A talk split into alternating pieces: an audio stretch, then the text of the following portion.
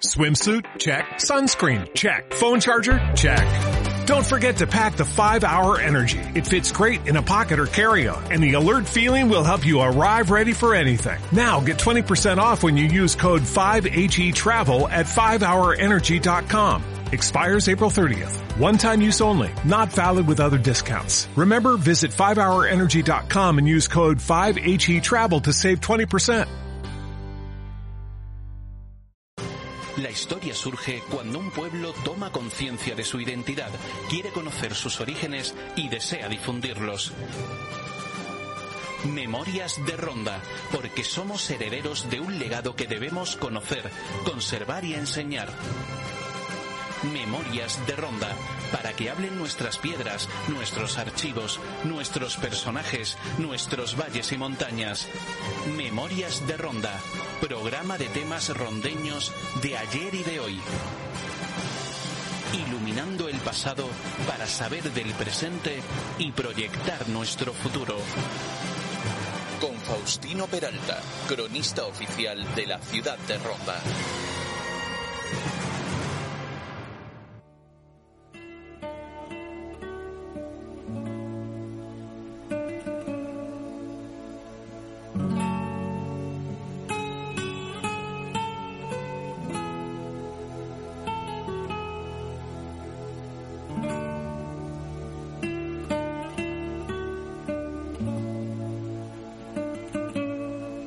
Buenas tardes y bienvenidos de nuevo a Memorias de Ronda, aquí en la radio de todos, en Radio Ronda.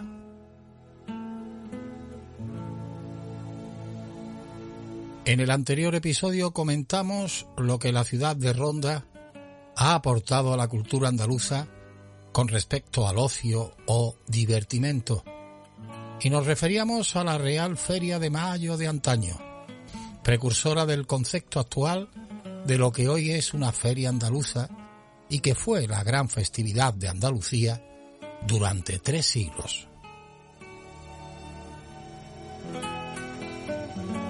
También comentamos lo que Ronda representa en el mundo de la tauromaquia, con su plaza y Pedro Romero, el creador del arte del toreo a pie.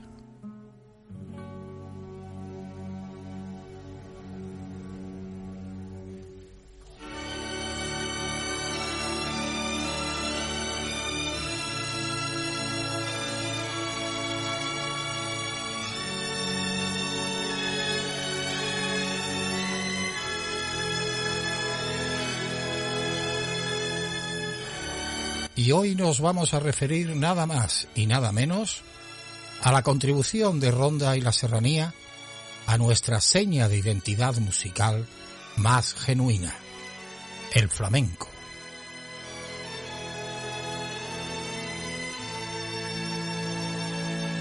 Aun reconociendo que entrar en los orígenes del flamenco es sumergirse en un mar de conjeturas, los fandangos del sur están encabezados por su antigüedad, por la rondeña. Los cantes flamencos surgen en nuestro territorio en el siglo XVIII y hacen su tránsito entre la música popular antigua y lo que con posterioridad y a partir del siglo XIX se le llamó flamenco y en la que Ronda ya dejó de ser protagonista a favor de otras ciudades como Cádiz, Sevilla, Málaga o Jerez.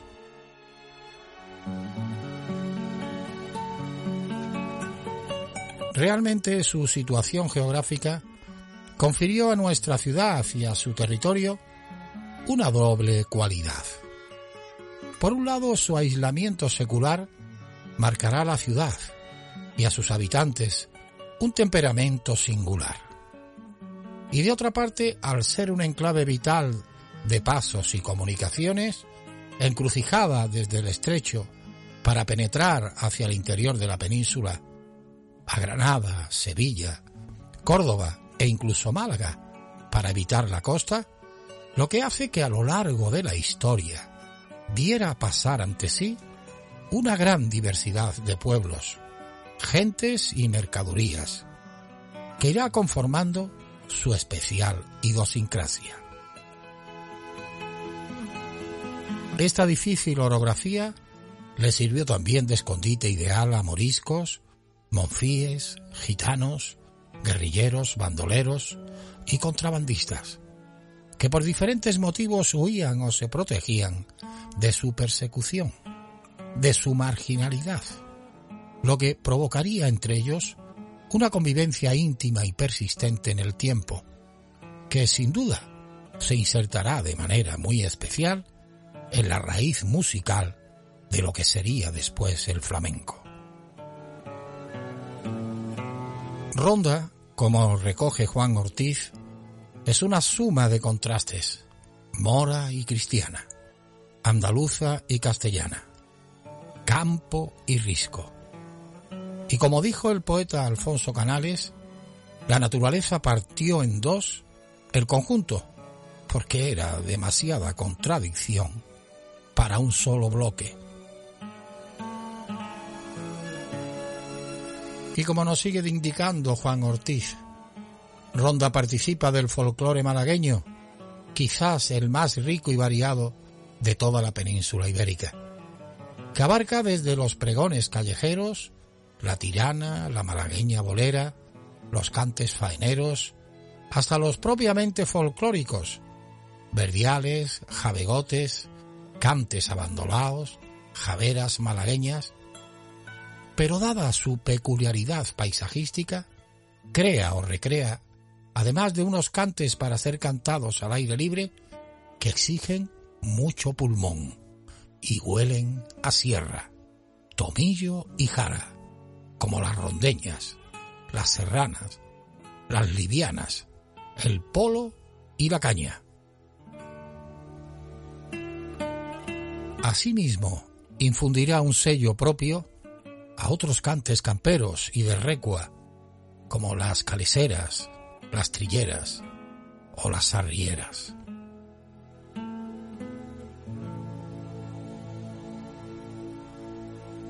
¿Realmente Ronda ocupa el lugar que se merece en el mundo del flamenco y especialmente en sus orígenes?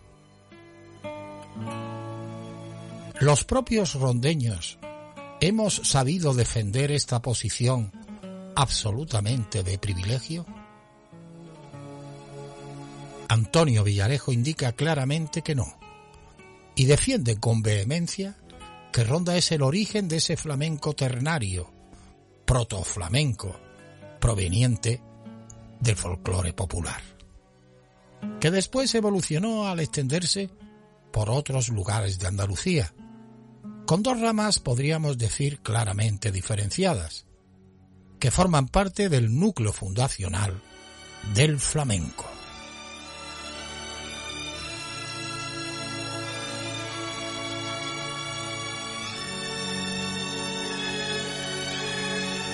Una más alegre y de mayor musicalidad, que brota de la rondeña primitiva, como la rondeña o fandango nuevo, la malagueña, la cartagenera, la taranta y el fandango en general.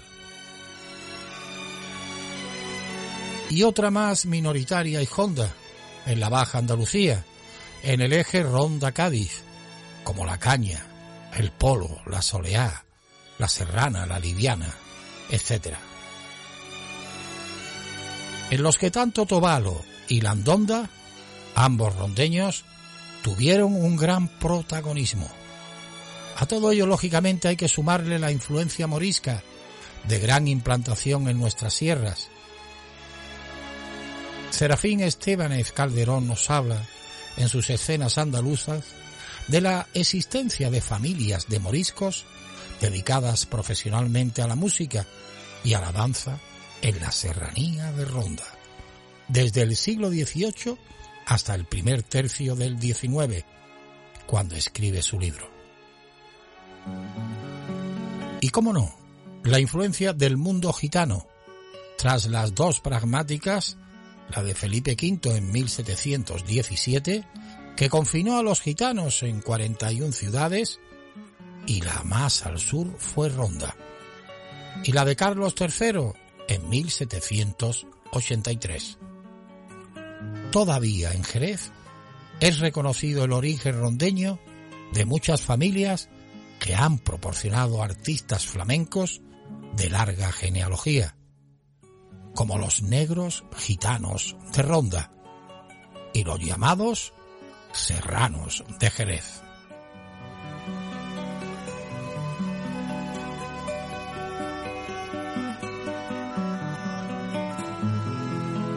Y es aquí, en ese momento de eclosión y del tránsito al flamenco, cuando nuestra Real Feria de Mayo juega un papel trascendental, como gran impulsora del flamenco primitivo, al ser el centro comercial donde todos arribaban durante siglos y lógicamente tomaban sus tendencias en la moda, en la fiesta y por supuesto en la música y el baile ninguna otra capital de provincia tuvo esta posibilidad y capacidad de influencia en otros territorios de Andalucía e incluso de España.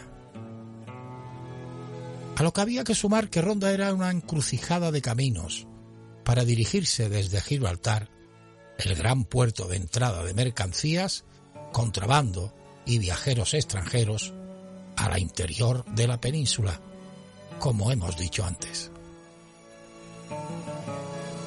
Si importante era el tránsito de mercancías, más lo era el tránsito de población interior, fundamental para con ellos exportar también nuestro acervo cultural popular y ser influyentes, como se dice ahora. Y ejemplo de lo que aquí decimos es la curiosa cantidad de cantes y bailes folclóricos por rondeñas hay repartidos por la mitad sur de España, todas con el mismo patrón musical.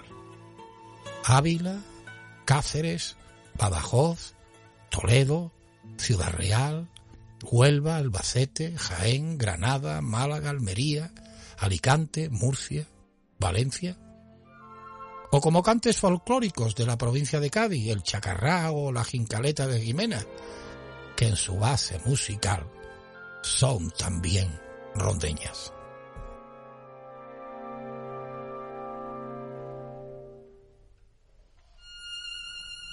Pero ojo, no queremos decir con ello que Ronda sea la madre de todos los estilos embrionarios del flamenco. Pero lo que sí es constatable es que aquí se conocieron las primeras formas del cante de las que se tienen noticias escritas.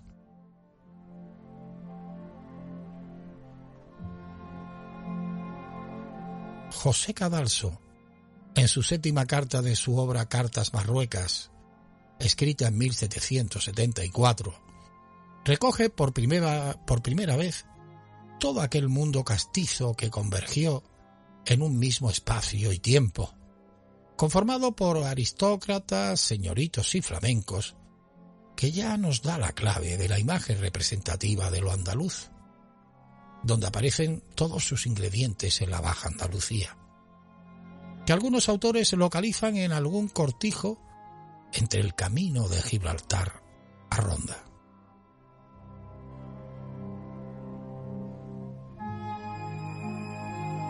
Se habían juntado para ir a una cacería y esperando la hora competente pasaban la noche jugando, cenando, cantando y hablando para lo cual se hallaban muy bien provistos porque habían concurrido algunas gitanas con sus venerables padres, dignos esposos y preciosos hijos.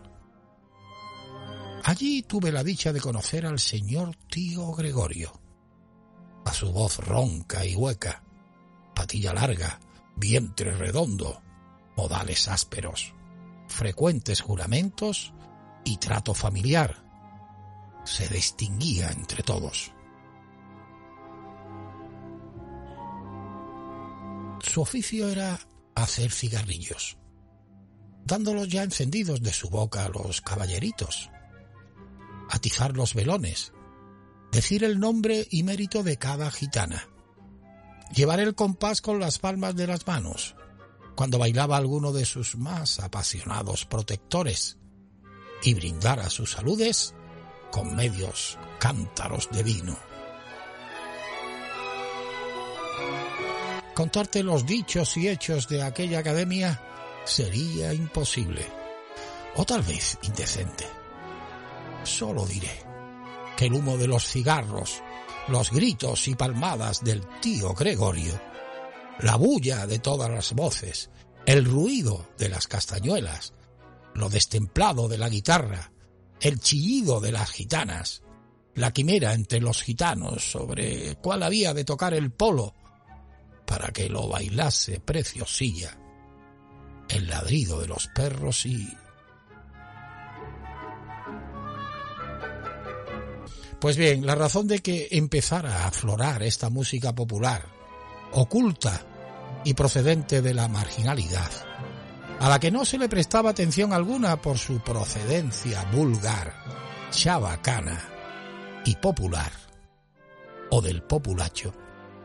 Como ya decíamos en los primeros episodios de esta serie, viene del surgimiento del casticismo o magismo en el siglo XVIII, con una reacción en contra de la oleada de uniformidad europea que invadía determinados sectores sociales españoles, principalmente de influencia francesa, que iban asumiendo la nueva burguesía ilustrada formada por madamas y petimetres.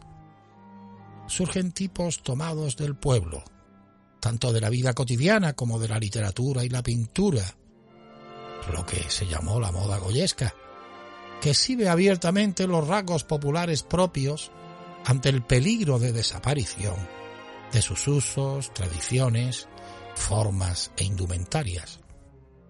Hubo como una reacción nostálgica hacia nuestro pasado, tomando los elementos más significativos de nuestra cultura nativa y menos contaminada, y se dirigió el interés entusiasta a otro tipo de fiesta y diversiones basadas en los ambientes populares.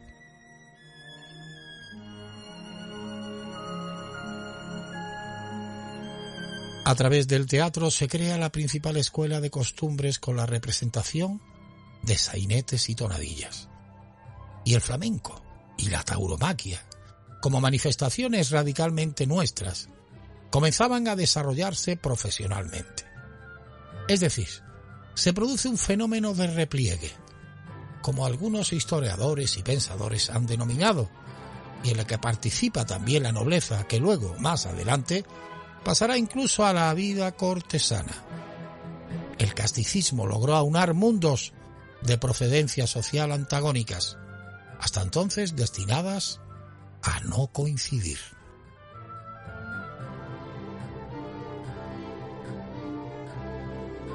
La aristocracia cambió la corte por el cortijo, donde en las fiestas y juergas flamencas se juntaban en perfecta sintonía personajes populares con el aristócrata o el señorito que remuneraba a este tipo de artistas.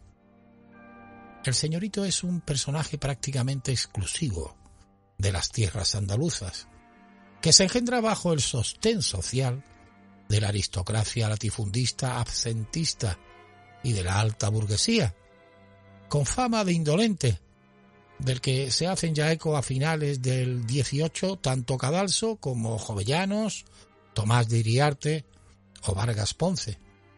Personaje muy criticado por estos ilustrados, por el alarde que hacen de sus costumbres castizas, que consideran muy perjudicial para el progreso de España.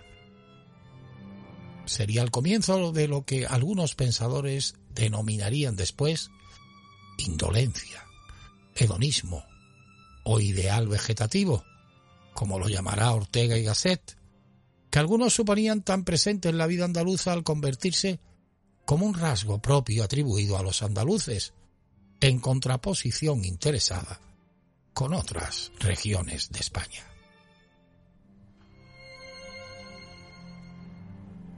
Se destaca como en otros estereotipos lo negativo, sin destacar en todo caso las connotaciones positivas de exaltación del gozo, de la felicidad, de la sensualidad, de la alegría de la vida, del ocio, valores no productivos ni ascéticos, pero sí vitales, en las que Ronda con su feria aportó de nuevo mucho. Como indica González Troyano, los toros y el flamenco respondían además a un tipo de fiesta, en cuyos orígenes participaron también, de una manera u otra, miembros de la nobleza. Y aunque la corrida de toros caballeresca se transformó a lo largo del siglo XVIII en toreo a pie, protagonizado por diestros plebeyos, de todos modos la aristocracia continuó considerando la tauromaquia un espectáculo propio, con el que pudo continuar identificándose plenamente durante el siglo XIX y parte del XX. Dado el elevado número de ganaderías bravas perteneciente a familias aristocráticas andaluzas. No olvidemos que Ronda era una ciudad de nobleza, nobiliaria, donde se establecieron aquellos castellanos conquistadores y se fundó la primera Real Maestranza de Caballería de España.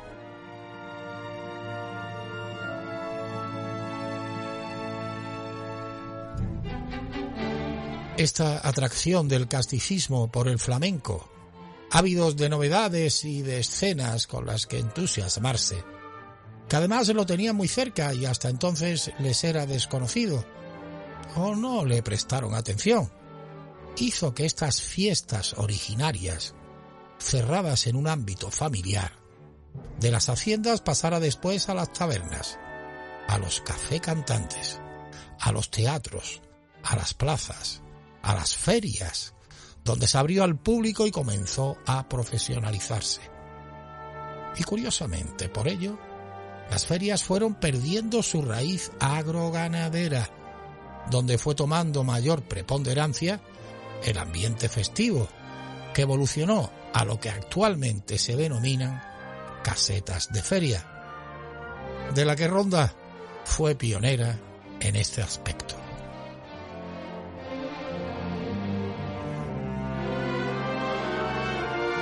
Pero curiosamente, las mismas causas que hicieron aflorar al flamenco a través de los ambientes castizos de la aristocracia o alta burguesía andaluza, sin la cual hubiera permanecido en su entorno popular y no se hubiera difundido como lo hizo, también dañó su imagen. Hasta que finalmente pudo soltarse de estas ataduras prácticamente a finales del XIX, convirtiéndose en todo un espectáculo musical abierto, propio de la cultura popular andaluza.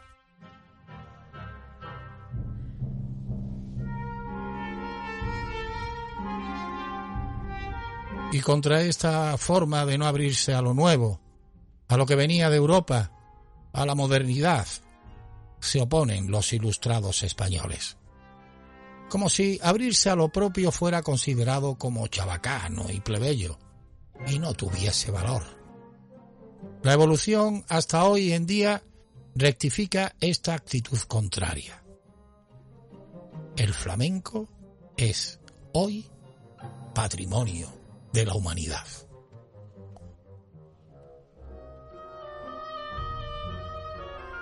A este fenómeno singularmente español y que no se da en otros países europeos, algunos estudiosos lo denominan plebeyismo, donde, como decía Ortega y Gasset, el entusiasmo de lo popular arrebata a las clases populares un verdadero frenesí que hace de él, ni más ni menos, el resorte más enérgico de la vida española de la segunda mitad del siglo XVIII fue el plebeyismo y el método de felicidad que creyeron encontrar nuestros antepasados del siglo XVIII.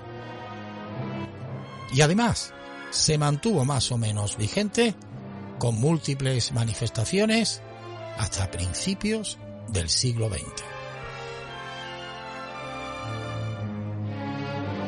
Se inicia una dinámica ambivalente que se repetirá y será una constante una y otra vez en contra de esta identificación con lo popular y más plebeyo, con la imagen andaluza.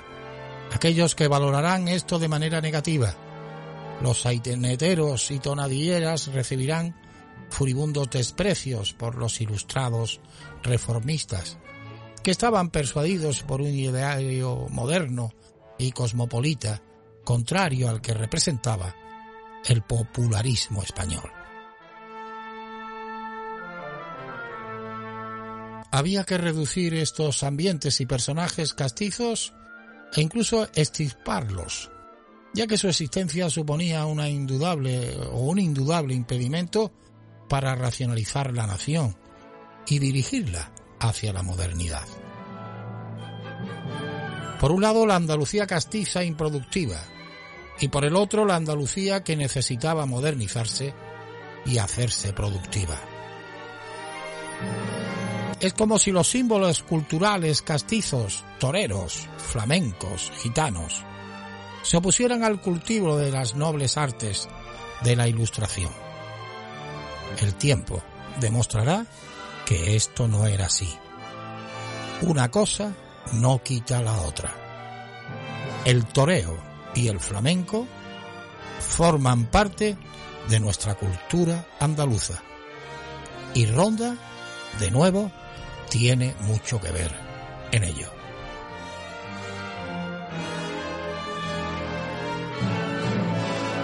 Y traemos aquí, para concluir eh, este episodio, una referencia muy curiosa e interesante que hace el propio Gustavo Adolfo Becker en un artículo titulado La Feria de Sevilla, que publica en 1869 en el periódico El Museo Nacional donde criticaba duramente la deriva moderna de la feria sevillana, inaugurada siglos después que la de Ronda, en 1847, al considerar que la feria sevillana había perdido su carácter tradicional ya entonces. Recuerda cómo asistía asombrado a aquellos primeros años de la feria de Sevilla en los que se veía a los grandes cantaores de leyenda, los últimos y quejumbrosos ecos del polo de Tobalo de Ronda, se confunden con el estridente grito final de una cavatina de Verdi. Y de nuevo son los viajeros románticos los que nos regalan los más valiosos testimonios sobre nuestro folclore y lo que sería el incipiente flamenco, textos, la mayoría de ellos hasta hoy desconocidos, porque es ahora cuando los hemos traducidos al español. Pero una vez más se nos agotó nuestro tiempo. Nos vamos. Continuaremos en el próximo episodio. Ha sido un placer como siempre y ya saben que pueden volver a escucharnos como podcast a través del Facebook y página web de Radio Ronda o a través de las plataformas de iBooks, Spotify y Apple. Podcast Memorias de Ronda. Hasta entonces les esperamos y no nos falten. Sean muy felices, cuídense mucho y disfruten de la vida.